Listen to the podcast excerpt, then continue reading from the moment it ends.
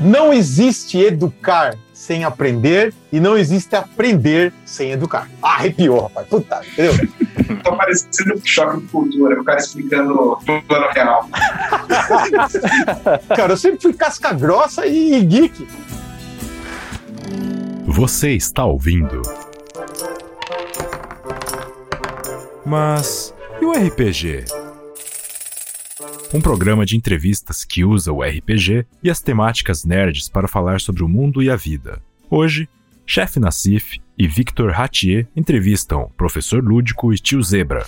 O professor Boscolo, conhecido também como Professor Lúdico, realiza entrevistas, lives, ensina pintura de miniaturas e conecta o RPG e os board games à sala de aula. Lucas Ferron, conhecido também como Tio Zebra, entrou para o hobby de pintura de miniaturas interessado em jogar Dungeons and Dragons. É organizador do primeiro torneio de pintura de miniaturas, realizado em seu servidor de Discord, Pintura de Miniaturas Brasil. Ele também já fez um workshop de pintura de miniaturas em Campinas.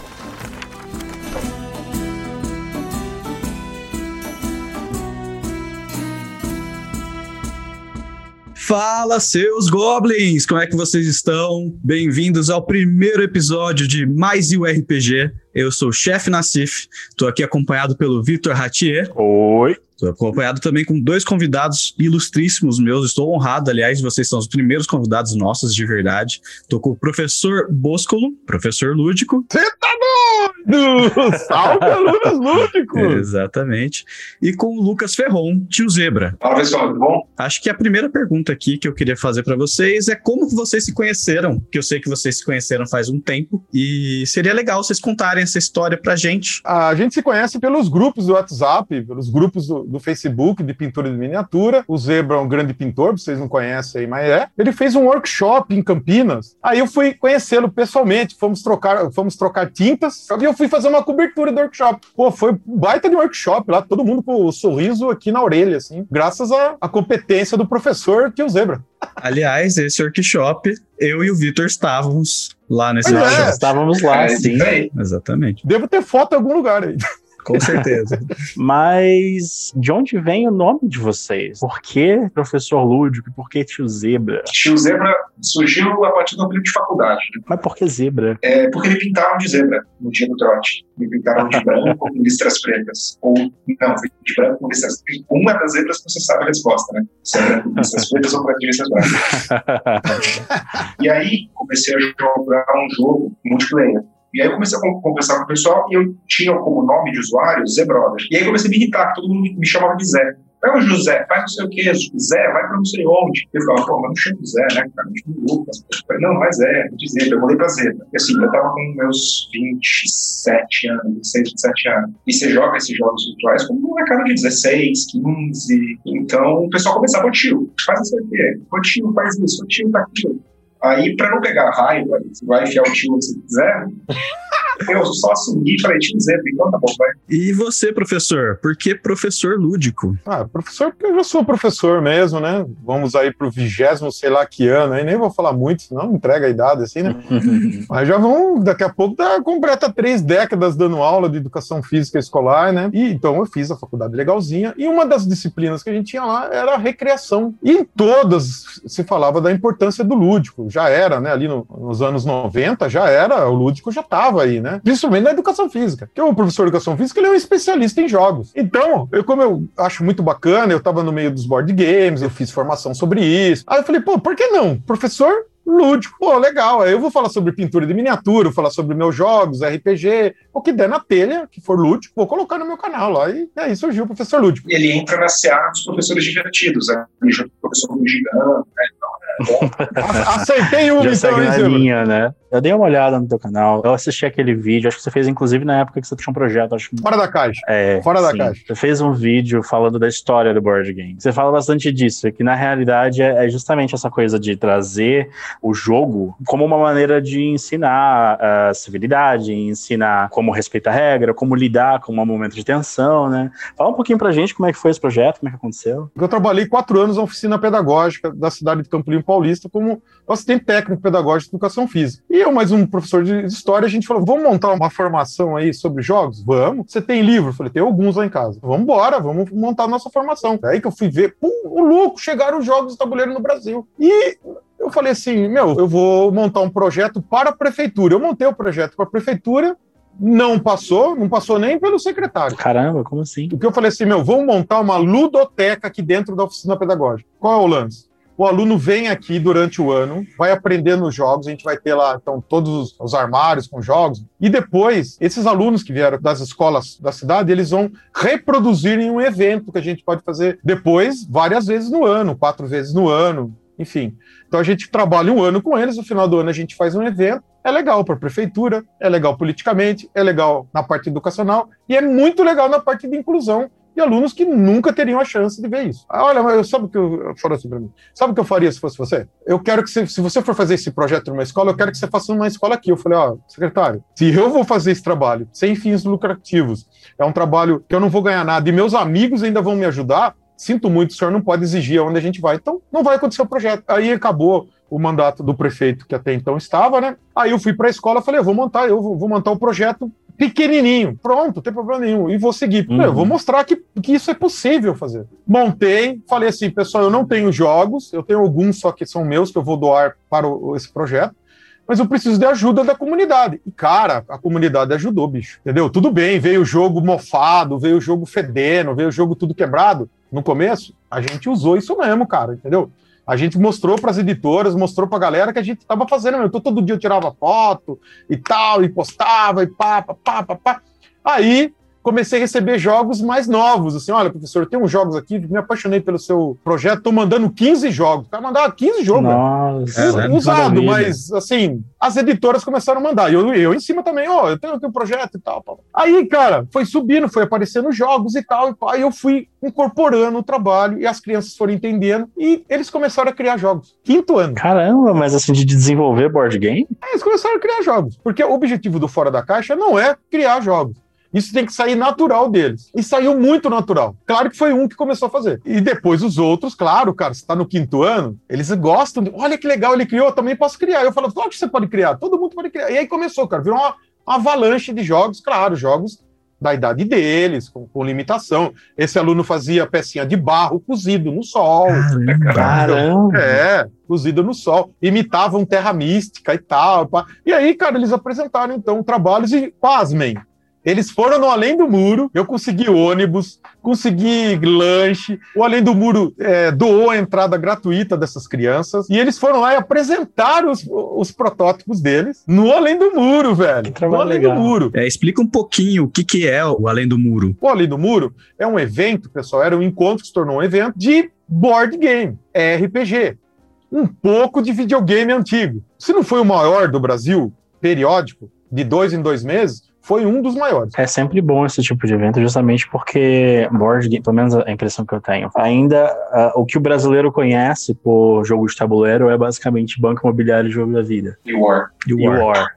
É. Mas são importantes também, né? Que são super Foram, importantes. Né? São importantes Sim. também. Que eu, eu sou um pouco nesse, nesse mercado aí, de pessoas que não, não conheço nada de board O que eu conheço de board game, eu conheci por causa de miniatura, mas eu tinha interesse em miniaturas bacanas, não no board game. É, Caramba, aproveita- vou ter que, vou ter que apresentar pro tio Zebra. então. A gente vai ter que fazer mais uma dessa daqui pra gente jogar todo mundo junto, né? Exatamente. Eu queria um pouco ouvir de você, tio Zebra, a respeito do famoso workshop.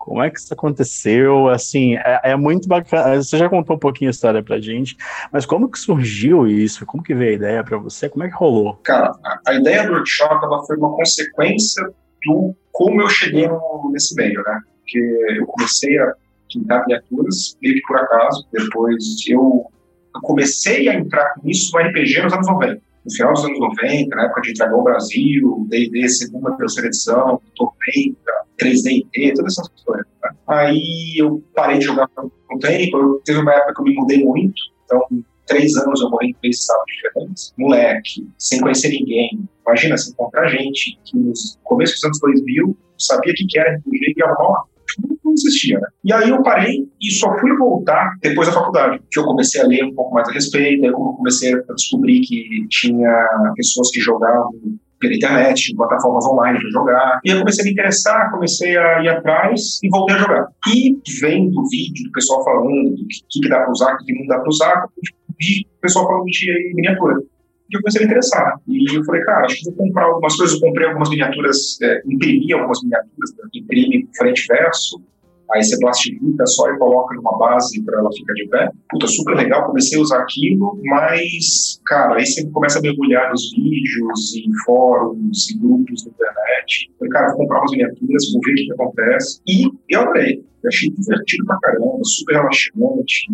O processo de pintura em si, puta, gostei demais. Quando eu comecei a fazer isso, foi quando eu decidi organizar um concurso, porque eu sempre consumi conteúdo é, internacional, conteúdo principalmente em inglês. Então, muita coisa dos Estados Unidos, da Inglaterra, da Europa, e eu não via muita coisa daqui. Então eu falei o seguinte, cara, vou criar um canal no Discord sobre pintura de miniaturas. Aí eu falei, vou começar a chamar as pessoas e vou organizar um torneio, um concurso para o pessoal se interessar em entrar no Discord. E aí eu comecei a entrar em Instagram, Facebook, de gente que eu que pintava miniaturas dentro do Brasil e mandar mensagem para todo mundo. Falei, cara, vou fazer um um torneio, vai ser pelo Discord, assim, assado, de tal data, tal data, se estiver interessado, e nessa me colocaram nesses grupos, de grupo de WhatsApp, grupo de Facebook, e aí eu comecei a, a, conhecer o pessoal por ali. Nessa jornada toda, você acaba trocando muita ideia com as pessoas, pegando dica, e aí depois de um tempo, que eu já estava pintando, já estava me sentindo confortável com o que eu sabia fazer, e eu tinha vontade também de ensinar outras pessoas e trazer, mostrar como, é, como que você pode entrar no hobby, né? Então foi quando eu decidi montar esse, esse workshop, com um pouco do, do que eu enxergo de importante para que alguém consiga, depois de passar uma tarde, então, aprender o básico e tenha uma base suficiente para aprender o resto. E foi aí que eu, que decidi organizar. Eu acho muito bacana esse trabalho que você fez no workshop, especialmente porque, assim, eu não tinha nem conhecimento do hobby antes de você começar a, a falar disso e trazer o workshop pra gente. Ainda assim, o cenário em relação para popularização de pintura de miniatura, de pintura de aeromodelismo e tudo mais, ele não é tão divulgado, né, pelo menos para quem tá de fora do hobby. Mas então, assim, vocês acham, então, que essa ausência de eventos e, e e workshops e afins que a gente acaba não tendo esses encontros, essa divulgação, acaba sendo justamente por uma desvalorização do que o público faz com esse material? Eu acho que assim, tem alguns eventos, eles não são muito conhecidos, porque a gente está falando de um negócio que é nicho, nicho, nicho. Né? Você tem algumas vertentes diferentes. Você tem o pessoal que vem ligado a board game, RPG, aquela coisa mais fantasia, mais ou sci-fi, né, wargame. Você tem o pessoal de militaria, de figuras históricas, que já tem uma pegada um pouquinho diferente. E você tem o pessoal de navios, aviões, veículos, de forma geral, que também é um pouquinho diferente. Mas isso tudo está dentro do universo que já é mais restrito. Se você pensar no mundo geek mais geral, né, ainda assim é uma, é uma fatia bem pequena desse grupo. Então, acho que é um pouco natural que não seja tão conhecido. Né? Só que são vários micropósitos, né? E que eu acho que eles foram se sustentando ao longo do tempo, não acabou, que é o conhecido do conhecido, e, e não chega a alcançar o Brasil como um todo, pela internet, todo mundo. Vocês não têm ideia, de 2014, quando eu entrei, era tudo mato, né? Assim, pintura de miniatura. Tinha, tinha o canal do Geraldo Melo, que eu não conhecia, e o meu, eu achei, eu achei que eu era o primeiro canal de, de pintura de miniatura. Eu não tinha tecnologia para fazer o que eu queria fazer, né? Que o Japa depois vem com propriedade, com equipamento é, bom e com técnica boa também para fazer, né? Técnica tô falando Japa é o Atila Cavalute do canal Pintando Miniaturas. Exatamente. Hum. E aí, não tinha nada em português, cara. Você viu o cara pintando em inglês, não tinha legenda também. não era todos os vídeos, era uma minoria de vídeo no YouTube que tinha legenda. Hoje não, hoje você entra no, no, no canal de um, de um, espanhol, você põe a legenda, você entende tudo que ele tá fazendo tudo. Mesmo em inglês, mesmo em japonês. Você entende tudo o que está acontecendo. Antigamente, não. O que esse cara tá usando? O que, que, é isso? O fato do nicho ser tão pequeno não é só restrito ao Brasil. Eu, eu morei um ano em Nottingham, cidade da Inglaterra, que é a cidade sede onde surgiu a Games Workshop, que é a maior empresa de wargames que tem no mundo. Eles são os criadores do Warhammer, Warhammer Fantasy, Caramba. uma série de jogos ali. Eles tiveram Wargames. O Senhor dos Anéis também. Licenciado pelo Senhor dos Anéis, exatamente. E mesmo assim, lá, eles têm várias das lojas oficiais ali dos workshops, mas é aquela coisa, é uma lojinha que você passa na frente e você nem sabe o que é. Então, eu morei um ano por ali, eu passava na frente, via, sabia que existia, mas também não estava muito nada, não sabia se tinha eventos no tinha, se tinha cursos não sabia de carros nada. Isso, assim, na casa da maior empresa do segmento do mundo. Então, é uma coisa que é, é um nicho. Né? E a outra coisa que é muito importante, não é só a quantidade de. Claro que é, também é importantíssimo a quantidade de pessoas novas entrando. A quantidade também de pessoas que estão se desenvolvendo no hobby. Vários pintores aí com qualidade excelente estão treinando e tal. Isso também mostra que o hobby, mesmo sendo um nicho, está aumentando o nicho.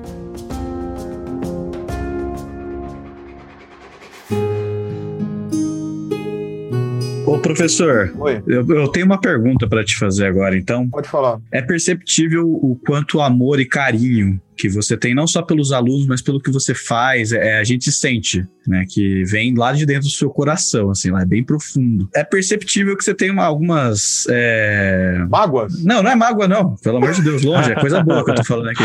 É, que você carrega alguns ensinamentos do Paulo Freire. Opa! Claro, é. lógico. E eu queria saber, porque eu, eu, até ouvi você falar em algumas entrevistas sobre Paulo Freire, eu queria saber mais um pouquinho sobre como você aplica isso em aula, porque você foi exatamente para o lúdico, né? O Paulo Freire ele fala que você tem que entender a situação de quem você está ensinando para você conseguir ensinar de verdade. Então eu queria entender como, como que você usa, porque você usa justamente o fantástico né, o lúdico, para ensinar. Eu queria entender um pouco mais sobre o que você faz para esse pessoal. Na faculdade eu li A Sombra da Mangueira dele, né? Acho que é da Figueira, sei lá. Eu achei muito difícil aquele livro, mas eu fiz um trabalho e tal. Depois eu encontrei um livro na banca, banca de revista lá de Campinas, na antiga rodoviária, bicho. Eu entrei e tava lá. Pedagogia da Autonomia. Livrinho pequenininho e tal. Cara, eu comecei a fazer um estudo nesse livro. Isso, sabe que ano que é isso? 2004. Eu fiz o estudo completo desse livro. 2004. Eu me formei em 1998. Eu já conhecia Paulo. Né? Oh, falando, parece que eu sou próximo do, do, do Paulo Freire. Né? É, até parece, né? Mas eu já conhecia o Paulo Freire, né? E eu já conhecia também o outro Freire, que é o João Batista Freire, que tem um livro que chama Educação Física de Corpo Inteiro, que ele comenta muito isso, de uma outra forma. A educação física sempre está na frente nessa parada. Isso não tem como negar, né? Lógico que tem péssimos profissionais, mas aquele que, que pelo menos tenta estudar um pouquinho, ele sai na frente. Então, quando eu tive acesso então ao pedagogia da anatomia, que eu entendi, que eu entendi o Freire, né? A principal coisa que ele, para mim, que ele fala no livro, que é, não existe educar sem aprender e não existe aprender sem educar. Ah, arrepiou, rapaz. Puta, entendeu?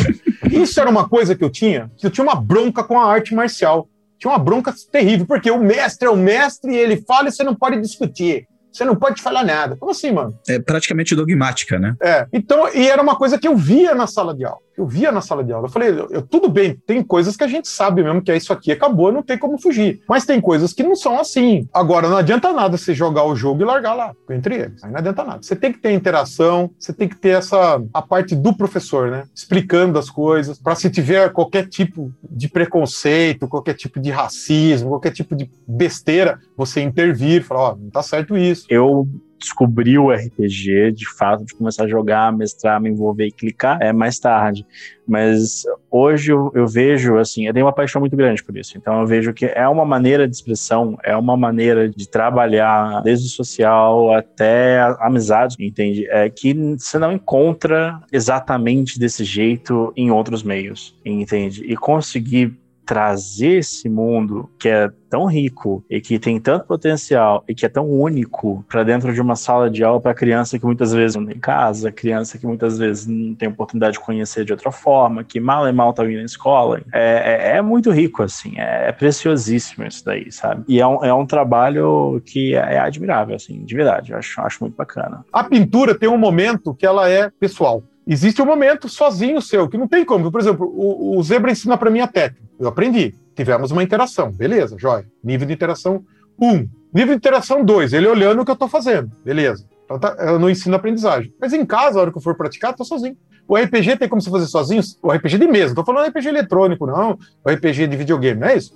O RPG, o board game, é interação social pura, velho. Então, por isso que ele é tão rico, né? Não estou rebaixando um hobby do outro, nada disso. São características diferentes. Proposta diferente. Né? É. Tanto que eu faço uma pergunta de propósito para os velhos de plástico modelismo. Qual é a característica do kit, do plástico modelo de kit, que é diferente dos outros hobbies? E eu espero a pergunta. E sempre eles falam, ah, é a pesquisa e tal. RPG é o quê? RPG é pura pesquisa. Uhum. Ah, mas RPG é fantasia. Quem disse? Posso jogar, como é que é, o do Bandeirantes lá, o GURPS, né? Eu, eu, eu posso montar uma aventura aqui com D&D e jogar no descobrimento do Brasil, no período de, de, de escravo, ensinar o absurdo que foi a escravidão. Posso jogar na Segunda Guerra Mundial e mostrar o absurdo que foi o Holocausto. Mas eu, infelizmente, houve um momento, então desde 2004, eu não trabalho com RPG na sala de aula. Eu trabalho com board game. Mas eu falo para eles sobre RPG. Eu comento, eu tenho a aula introdutória sobre jogos, que é muito parecida com aquela lá que tem lá no meu canal. Uhum. Muito boa. Assistam. Aquela aquela aula lá, como eu falei, né, foi para uma aula para professores. Depois eu modifiquei ela, fiz para alunos, e aí eu achei legal. Falei, ah, vou subir no canal também, pô, por que não? É, aí que tá a criatividade do brasileiro. Um pouquinho assim, você fazer um negócio assim. Fazendo limão uma limonada, né? É, ué. Então, assim, é... esse é o grande lance do, do RPG infelizmente, na história nossa do Roll Play Games, vocês sabem, né? Ali. Existe um estigma, né? Satanic Pack. Sim, exato. Que o RPG, na verdade, sofreu com isso nos Estados Unidos no, no, final da década de 70 e início dos anos 80. Depois parou. Ninguém mais fala lá que o RPG é coisa do demônio. Lá, né? Se falar é um outro tonto, um pedacinho. Antes não, antes virou uma uma pequena febre, porque foi interessante para os órgãos de mídia americano, que naquela época vocês sabem como é que era lá, né, meu? Era bem, era, é, só dava, como é que é, aqui agora lá, né? Sim. Era todo mundo atrás de uma, uma mídia bem assim, à procura de sucesso a todo custo, e o RPG sofreu com isso. No Brasil, chegou tardiamente essa ideia, né? Mas foi cópia foi cópia, né, do que aconteceu nos Estados Unidos. Foi ali nesse período, 2000, 2001. E nessa época também foi uma época que tentaram censurar os livros do Harry Potter, inclusive. Sim. Ou... Tentava censurar tudo. Sim. Ou... Sim, sim. E isso aí atrapalhou muito as vendas. Isso atrapalhou muito as vendas do RPG, porque o RPG aqui no Brasil vendia muito para criança. Oito anos, dez anos, queriam já pegar um livro desse. Aí aquele idiota daquele delegado, com aquele imbecil daquele pastor, inventou aquela história, foi na casa do moleque. Vamos contextualizar isso aqui. Um babaca lá, um louco, um sociopata, matou uma menina lá no, no cemitério. Sim. Ponto. Foi um caso bem famoso. Tá. Guarde o nome desse, do cara. Jesus, sei lá das coisas. O nome do cara é Jesus. Aí descobriram que a menina jogou algumas vezes o RPG lá. E que esse cara foi uma vez lá jogar. Uma vez. Vamos lá, então, vamos fazer batida na casa e tal. Porque sabia que era RPG. Eles já sabiam o que que era. Já, o delegado e o pastor já sabia. Uhum. É. Então entraram na casa e pegaram, gravaram, mostraram o livro Trevas, o livro do vampiro, a cama ali, é, o livro que é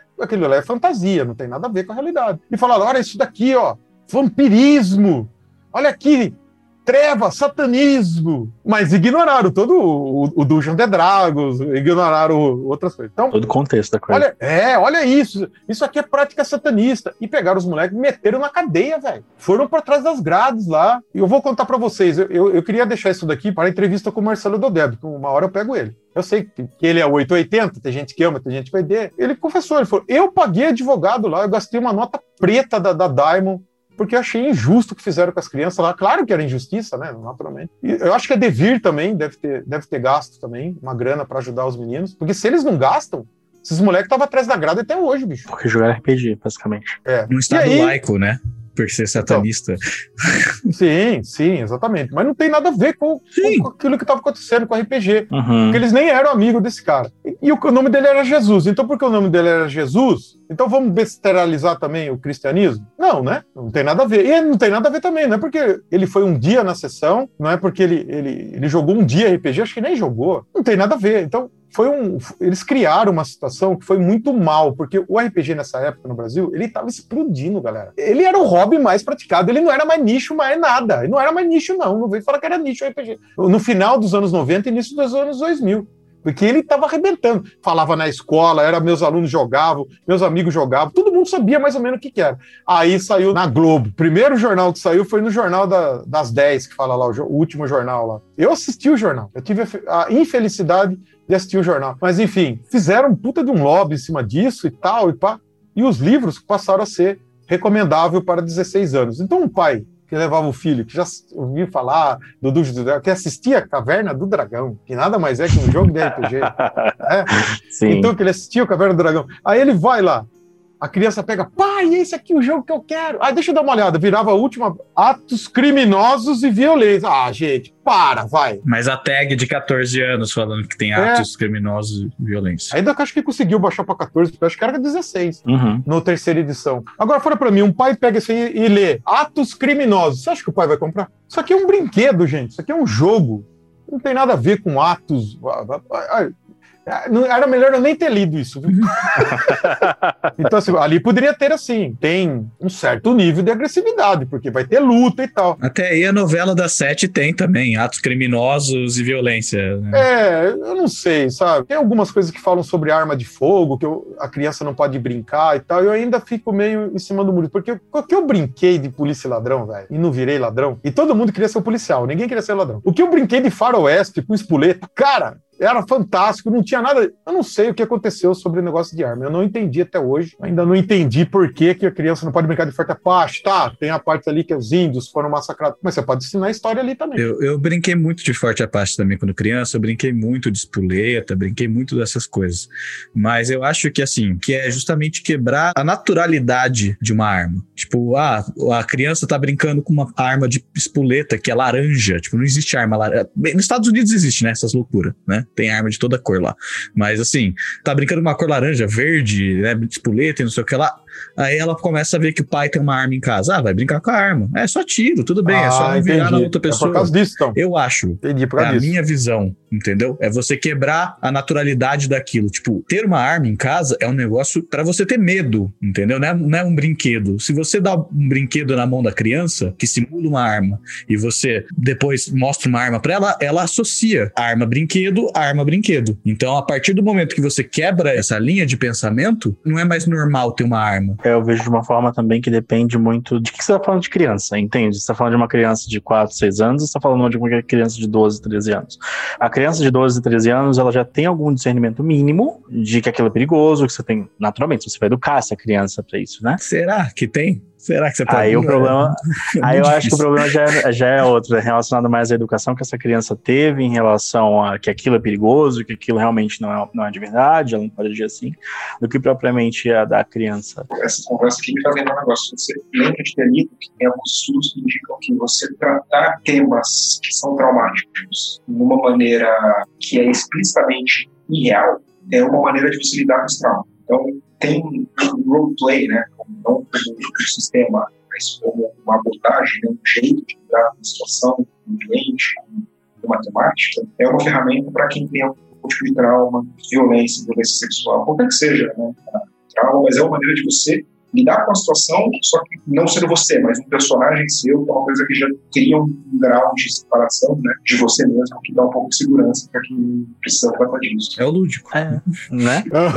Ah, Mas a gente tem que tomar um pouco de cuidado com isso, porque senão o cara consegue fazer a ligação com a própria fantasia do RPG. E aí ele fala assim: se a arma, a criança não pode brincar com arma, também não pode brincar de faroeste no RPG. sacou? exato. Por isso que eu ainda não, eu ainda estou estudando, até se alguém tiver aí, eu quiser entrar em contato com o professor Lúcio, mandar um livro, né?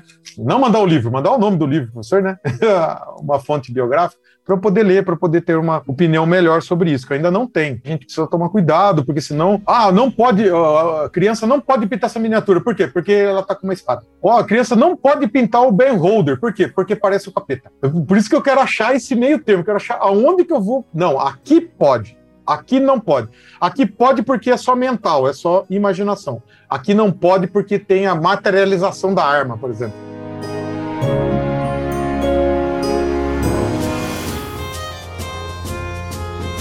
Vocês estavam falando a respeito de como o hobby meio que murchou bastante, né, por conta de toda essa situação que aconteceu nos meados dos anos 2000. Mas a gente tem visto também um ressurgimento muito forte né, do, do hobby agora. Primeiro com a popularização agora dos shows de streaming, de, de mesas de RPG, que você tem na Geek Insanity lá fora, uma caralhada de gente que tem feito, né, grande, grandes nomes, como o Matthew Mercer, por exemplo, que faz o Critical Role, mais um monte de gente que tem feito. É, aqui no Brasil também você tem o pessoal do Jovem Nerd, que faz bastante também, já fizeram algumas mesas e outros canais. Vocês agora! Nossa, exato. E na visão de vocês, assim, como é que vocês veem essa disseminação, esse, esse ressurgimento da cultura do RPG? Primeiro que esse lado nerd, isso passou a ser público.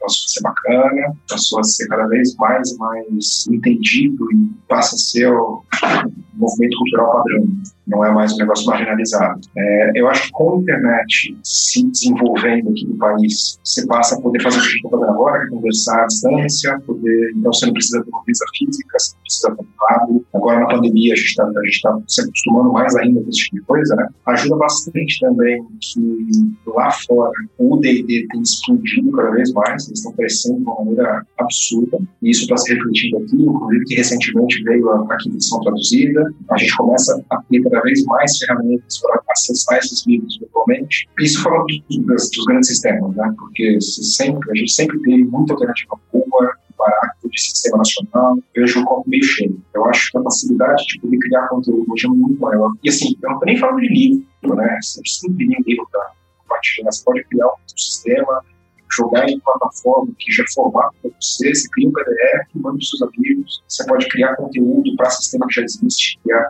enredo, criar aventura, criar ambientação, qualquer coisa. Eu acho que só nisso você já começa a dar liberdade para que o conteúdo possa criar conteúdo e disponibilidade. É que nem música. Acho que, acho que música é um exemplo importante. Muita gente olha e fala assim, nossa, antigamente se fazia música boa. Não, sempre se fez música boa, sempre se fez música ruim. Hoje em dia você consegue produzir tua música, produzir tua arte e colocar no mercado facilmente. Você sozinho, com um equipamento simples, você precisa ter uma, uma editora grande por trás, uma produtora grande por trás, você precisa ter muito dinheiro, você precisa ter um mecenas te bancando, e você consegue colocar o, o teu conteúdo para o mundo. Eu acho que isso, para esse tipo de ambiente de criação, que você consegue, o jogo é de criação colaborativa, né? Então, quando você pode oferecer isso e, inclusive, encontrar maneiras de é, transformar isso em dinheiro, seja por financiamento coletivo, seja por, pelos esquemas de padrinho, de Patreon, o cara se oferece a criar conteúdo, cara, pode ser que ele vai fazer mapas para você usar no seu jogo, vai fazer arte para personagem, vai fazer arquivo 3D para miniatura. Tem como pessoas se sustentarem e criarem conteúdo. Então, acho que isso, assim, no longo prazo, médio e longo prazo, só vai ser positivo gente só vai ter mais conteúdo criado, mais coisa de qualidade, acessível para quem precisar. Talvez essa era do ouro que está lá fora ainda não chegou no Brasil, né? Porque aqui chega tudo atrasado, né? Por exemplo, teve uma época que a galera falava: não, olha aqui esse evento de board game, lá arrebentando um pouco do balão. Opa, pera, velho. Você não viu evento ainda de geek aqui no Brasil. Você foi no Internacional? Não, só ouvi falar. Então você devia ter ido. Você vê a quantidade de aluno que tinha na sexta-feira que era só para a escola. Cara, nesse meio de 11 mil, você tem pelo menos aí uns 2 mil alunos, cara, num dia. Olha quanto que o, o RPG alcançava. Hoje você não tem mais isso. E era no presencial, não era nada online, era presencial. É por isso que eu tô falando que a era de ouro, pelo menos do Brasil, tomara que a gente tenha uma era de diamante, sei lá, Sim. superior à era de ouro. Acho que mais para frente. Eu entendo isso, tipo, a gente já teve um momento em que foi um boom muito grande nacional, mas o que eu vejo muito positivo é justamente a questão do mainstream, entende? De que hoje é pop ser geek. Mas Essa eu sempre fui. Mas, mas deixa eu falar uma coisa pra você. É, Ó, eu sou da arte marcial, eu fui do basquetebol, eu fui, eu fui de brigar na rua, eu, enfim. Cara, eu, eu, sempre fiz os dois, cara. Eu sempre fui casca grossa e, e geek. Eu não sei, eu nunca tive esse preconceito assim. E eu achava mó legal, porque eu sempre saquei que o nerd sempre ia ganhar o mundo, porque ele que é mais inteligente, ele que vai ganhar mais dinheiro, né? É verdade. Né? Concordo. Assim, eu acho muito bacana que, que esse estigma se quebrou bastante, porque hoje você vê, por exemplo, o Joe Manangelo, que joga D&D e streama e é conhecido por isso. O Henry Cavill, que é gamer assumido, que quase perdeu a entrevista por conta de estar jogando, sabe? Oh, tá é, é... Pô, aí tem que apanhar, né, velho? Pô, caramba, né, Então, assim, além de outras coisas que não são tradicionalmente RPGs, estão meio que sendo convertidas nisso. Por exemplo, existe uma modalidade de jogo no GTA Online que a galera literalmente faz um roleplay da vida deles dentro do GTA. Tenho amigos que jogam, aliás. Exato. Então, assim, eu vejo que, apesar de, de fato, a gente ainda não tá naquela aceleração, aquele crescimento insano que tinha no começo, eu vejo que dessa vez talvez seja um pouco mais sustentável porque é mais popular. Né? Aqui, ó, coisa do YouTube pobre, ó, é luz de emergência. Aí chega uma hora que acaba a luz. e tá vendo? Todas essas coisas fica contra o, o, hobby, né? Então hoje, livros de RPG, tá meio carinho aí os negócios. Chegou uns negócios aí importados, que eu não vou falar da empresa, senão depois eles ficam bravos comigo. Mas chegou uns negócios aí pra você carregar dado que chegou aqui por 500 pau, agora tá sendo vendido por 180, né? Que era só pra você colocar dado dentro. Pô, meu, tá, tá achando que os outros. É difícil, né, meu? A situação do brasileiro. O cara que vai pintar miniatura, ele escuta assim no meu canal, ou então o tio Zebra fala lá no, no, no Discord. Olha, pessoal, vocês precisam ter pelo menos um abajur aí de luz. E o ideal, dois, beleza? Dois, assim, para não fazer menos sombra e tal. Beleza. Aí o cara vai comprar. Bicho, vocês não têm noção do preço que é um treco desse aqui. É quase 200 conto, velho. Por que eles estão fazendo isso? Porque aumentou muito a procura. Então isso acaba atrapalhando também um pouquinho o desenvolvimento do hobby, né? Ainda bem que as lupas de cabeça ainda continuam baratas. Se os caras perceberem que vai começar a sair lupa de cabeça, é isso que eu não entendo no nosso Brasil. Tá vendendo mais ou menos, o preço tá legal. Começa a vender muito, o cara sobe o preço lá em cima. Aí o cara fala: "Não, mas aí é oferta e procura. Acabou. Acabou aqui que acabou. Você acha que o cara, que o cara não produzia um montão? Você acha que o cara não tem como produzir um montão de, de, de, de luminária, velho? Você vê que é uma sacanagem mesmo no meio do nosso capitalismo aqui no Brasil, que é mais radical do que acho que no mundo inteiro. Não é possível isso, cara. Então, eu não sei. Ultimamente anda tendo umas inversões assim nesse mercado que eu não sei não, cara, tá ficando ruim para todo mundo. Quer dizer que quando sai mais tinta, a tinta fica mais cara? Não é o contrário? Então tem algumas coisas que atrapalham muito o nosso hobby, que até você perguntou, e eu, eu acho que isso aqui cabe a gente falar. Ô, Lucas, você tava dando um sorrisinho aí, o que, que você tá pensando aí? Eu quero, é, eu quero saber aí. a tua opinião. tava com um sorrisinho maldoso aí. Eu tô pensando aqui. Cara, a gente entrou numa conversa aqui de preço das coisas, de inflação, tá parecendo o choque de cultura, o cara explicando plano real. Foi bom. Aí chegou um cara e do nada contou dois zeros. ah, é. ah, amorzinho de cultura, a gente é fã. A gente é fã. Vocês falaram que podia falar, eu falo. Pô, você deve, cara, Inclusive, esse é um dos tópicos que a gente, inclusive, queria tratar com vocês muito convenientemente. É, como que a gente acessibiliza, então, esse hobby? O que, que, vocês, além de tomar os meios de produção, como é que a gente pode fazer para acessibilizar o hobby do RPG, dos jogos de tabuleiro, das pinturas de miniatura? Faço isso no meu canal. Falo sempre dos materiais que a gente dá para adaptar, que dá para treinar um material mais barato. Tá, não é super barato, porque nenhum hobby é barato. Vamos combinar, né? Nenhum hobby é barato. Mas num primeiro momento, dá para você começar com coisas básicas, a gente passa. Ó, compra miniatura de metal baratinho, você pode toda hora enfiar no, no tiner, arrancar tudo e treinar de novo. Você não tem dinheiro para comprar várias, então você, você não tem condição de manter essa primeira miniatura, essa primeira pintura para a sua vida. Então compra duas, deixa a primeira pintura separado, pronto. E a segunda miniatura você pinta e pinta de novo e joga no tiner. Uma possibilidade, que as miniaturas de metal têm um preço muito acessível já no Brasil. E tem também as miniaturas de Forte Apache, que você encontra em, em, nessas lojas que antigamente eram em 99, né? É soldadinho, tá, não é perfeito, mas, cara, você já vai ter uma noção de pincel, de pincelado. RPG, existem arquivos de bons sistemas de RPG tem gente que até prefere que são gratuitos e estão na internet. Depende do, que a gente quer popularizar. Né? Então, RPG, como o professor falou, tem muito conteúdo gratuito, tem muita coisa que não seja nem gratuito, mas barato à disposição, tem coisa mais antiga que dá para ser usada. Enquanto o sistema é um, uma fatia né? que é RPG. É encontrar gente e tomar a iniciativa de começar a jogar. Ponto. Você não precisa de nada, você pode pegar um, disputa o pessoal da tua rua, senta na esquina e joga miniatura tem essas opções que o professor falou, e tem outra coisa também, que foi um pouco da ideia por trás daquele workshop que eu organizei. Procura um espaço e junto com a galera e combina, cara. Vamos, vamos comprar em galera, uma loja de board uma loja que vende match, uma livraria com um espaço legal. Vai para o lugar e pergunta pro cara, cara, tudo bem se a gente arrumar o pessoal e a gente separar o espacinho do lado para pintura de fim de semana? Junta 10 pessoas, compra em galera, deixa lá as tintas separadas, os pincéis separados, ou cada um tem seu pincel assim se diminui o custo e fica muito mais acessível. Né? Porque tinta, eu acho o grosso do gasto no começo, principalmente, você precisa, você precisa, precisa de tinta. E. Junta 10, 15 pessoas, chega na, na loja do game, pergunta se o cara não está disposto a comprar. Aí pode ser uma maneira de você ter acesso a essas coisas sem ter tanto gasto assim. E vai com calma, né? Aos poucos você vai, se você gostar do negócio, se você quiser continuar, ao longo da sua vida você vai construindo tua coleção.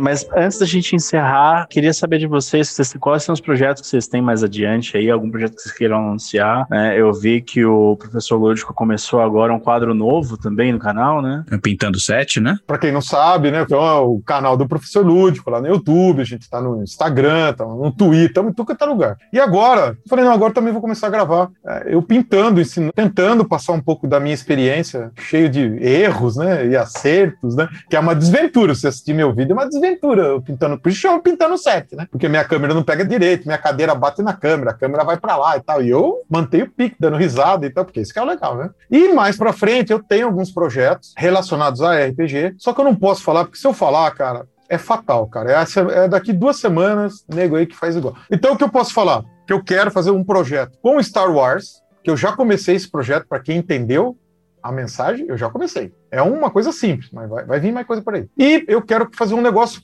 para o RPG, relacionado à nossa prática de praça modelismo. Também tenho um projeto para o futuro, quando voltar no presencial, que eu for dar aula com os meus alunos, eu tenho também um projeto de vídeo com eles sobre os board games. Deve ter mais coisa aí, mas que eu não lembro. Ah, com certeza, sempre tem. A gente sempre tem muitos trabalhos aí, muitas coisas. E você, Lucas, você tem... Eu não tenho projeto nenhum, não.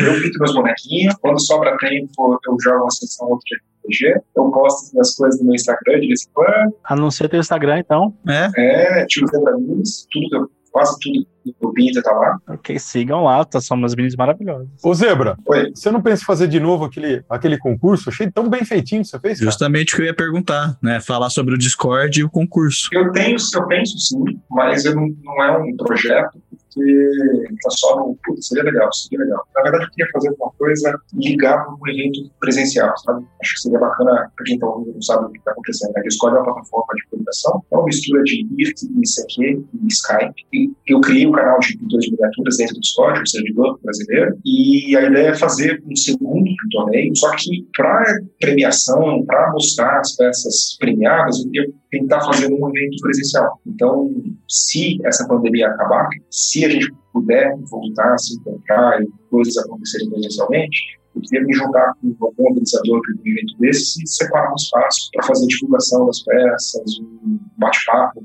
com quem pintou. E aí dá para fazer um monte de coisa junto, né? Fazer workshop, fazer mostra de produtos, né? Bem, é, eu acho que se vocês quiserem fazer o jabá aí, quiser falar dos patrocinadores que vocês têm, aproveitem agora para falar o contato de vocês, canal, é, coisa do Instagram, fiquem à vontade. Opa, apoia.c barra professor Lúcio, você pode ir lá.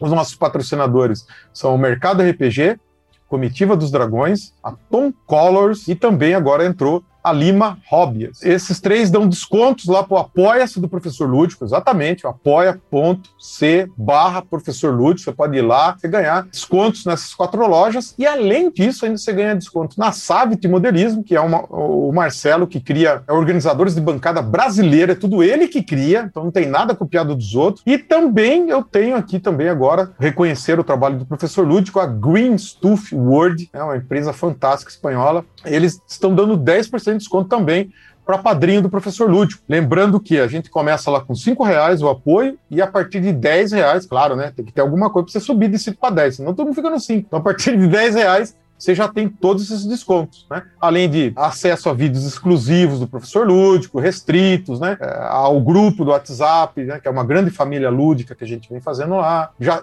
tenho várias madrinhas também, né? E eles ficam lá no maior bate-papo lá, a gente conversa e tal. Né? Você, Lucas? Tudo que eu faço está lá no Instagram, Tio Zé Pode seguir, mandar mensagem, se tiver alguma dúvida. Lá tem link também para o Discord. Estou sempre à disposição. Podem mandar mensagem se precisar de ajuda com alguma coisa. Muito obrigado, pessoal. De verdade. Foi uma conversa que, assim, para ser sincero, isso aqui, se a gente deixasse, ficava 5, 6, 8 horas. Quem sabe, né? A gente não faz um segundo episódio aí com vocês, porque realmente tem tanta coisa que a gente gostaria de falar com vocês e realmente a gente nem conseguiu abordar tudo. Sim. Então eu agradeço muito por vocês aceitarem o convite principalmente porque o Lucas conhecia a gente, né? Mas o professor, a gente nem tá no mapa ainda, a gente tá construindo o canal e você ter aceitado foi realmente muito. A gente ficou muito feliz, tá? Muito obrigado mesmo, Lucas e professor Lúdico.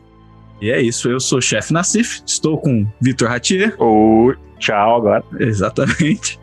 E oh, valeu. Muito obrigado por essa viagem. Até a próxima, pessoal.